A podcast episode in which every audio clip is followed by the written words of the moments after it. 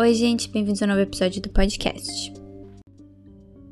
Oi, gente. Então, antes de começar esse episódio, eu só queria dizer que eu tenho uma amiga chamada Isadora Rinert, ela começou recentemente um canal no YouTube chamado Batalhas Literárias, e eu fui a primeira convidada desse canal. O episódio saiu ontem, se eu não me engano, e é uma batalha literária entre O Silêncio dos Inocentes e O Colecionador de Ossos. Nós duas lemos os dois livros e discutimos quais eram os melhores elementos de cada um. Eu recomendo e agradeço a todos se puderem assistir. Eu vou deixar o link do canal na descrição desse episódio. Então, agora para o episódio do podcast. Como vocês já devem ter percebido, eu amo assistir filmes de terror. Então, eu pensei em fazer uma pequena lista de diretores contemporâneos que valem a pena ficar de olho quando lançarem filmes novos. Esses três que eu vou falar são considerados a promessa do cinema de terror contemporâneo. Assim fica mais fácil para saber qual deles você talvez prefira assistir. Então, os diretores. Jordan Peele é um diretor americano que fez um dos feitos mais impressionantes para o gênero na atualidade. Ganhou um Oscar de melhor roteiro original com seu filme Corra em 2018, fazendo com que ele se tornasse o primeiro negro a ganhar o prêmio dessa categoria. Ele começou a carreira com a comédia, atuando e escrevendo para diversos canais de comédia dos Estados Unidos, como Comedy Central. O Jordan está envolvido em milhões de projetos diferentes, principalmente atuando como produtor executivo, incluindo a aguardada adaptação do Candyman, que era para ter sido lançado ano passado, mas foi postergado devido à pandemia do coronavírus. Sobre os filmes dele. Corra.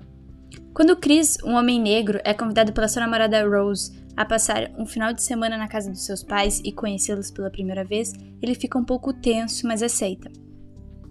Depois de chegar na casa, coisas estranhas começam a acontecer. Eu particularmente adoro esse filme, ele tem elementos muito bons de suspense durante toda a narrativa e te deixa preso e desesperado para saber o que está acontecendo.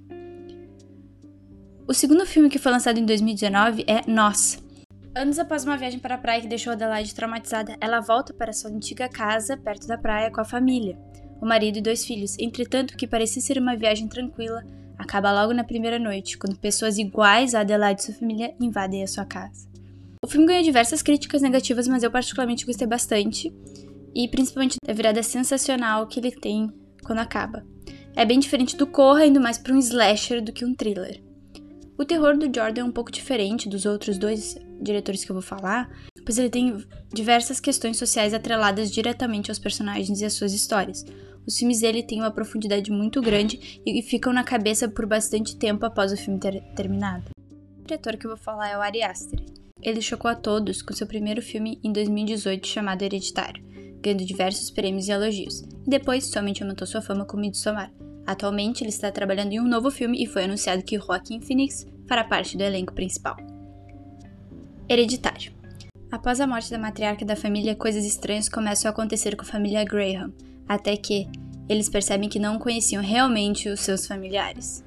Esse é definitivamente o filme de terror que mais me deixou com medo e por causa disso é o meu favorito sem nenhuma dúvida. Tem todos os elementos que eu adoro, narrativas e personagens super complexos e grandes reviravoltas com características sobrenaturais. Midsommar. Esse filme foi um tema de um episódio do podcast, então vou dar somente uma breve sinopse. Depois de passar por um trauma gigantesco, Danny viaja com seu namorado e amigos para um festival que acontece a cada 90 anos na Europa. Quando chegam lá, as coisas começam a ficar estranhas. Eu gosto bastante do filme, ele tem elementos pesados de gore, que, é, significa violência extrema, e é muito interessante porque ele acontece 90% dele com sol durante o dia e não aquela que é bem diferente do hereditário, que é bem mais escuro.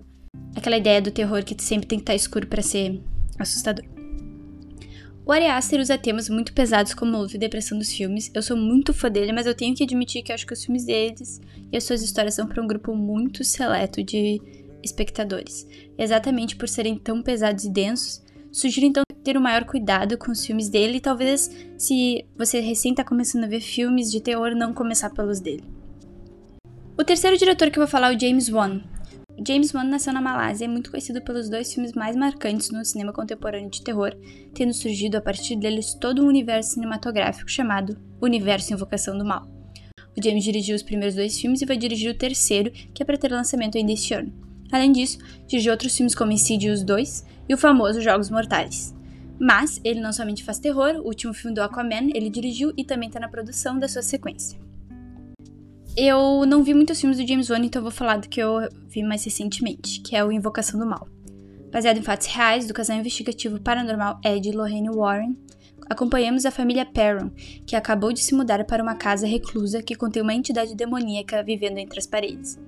Eu gostei bastante do filme, é um terror com muito suspense e personagens com dinâmicas cativantes. Eu acho que é um bom filme para quem quer começar a se aventurar no mundo dos filmes de terror sobrenaturais, porque apesar dele ter vários elementos pesados, sobrenaturais, com demônios, exorcismos e tal, ele ainda não é tão pesado a ponto de ser um filme, por exemplo, do Ari Aster. Esse diretor, principalmente nos filmes do universo de Invocação do Mal, usa muito elementos do terror clássico.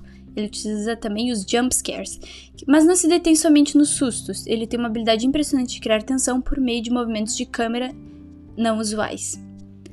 Eu espero que tenham gostado do episódio. Por favor, deixem nos comentários se vocês assistiram algum dos filmes indicados e gostaram, ou não, também válido. E até mais.